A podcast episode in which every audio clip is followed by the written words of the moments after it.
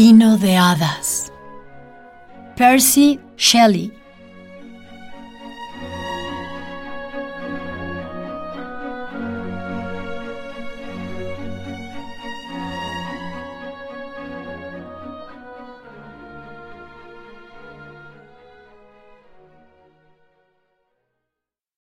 Me embriagué de aquel vino de miel, del capullo lunar de zarza rosa, que recogen las hadas en copas de jacinto.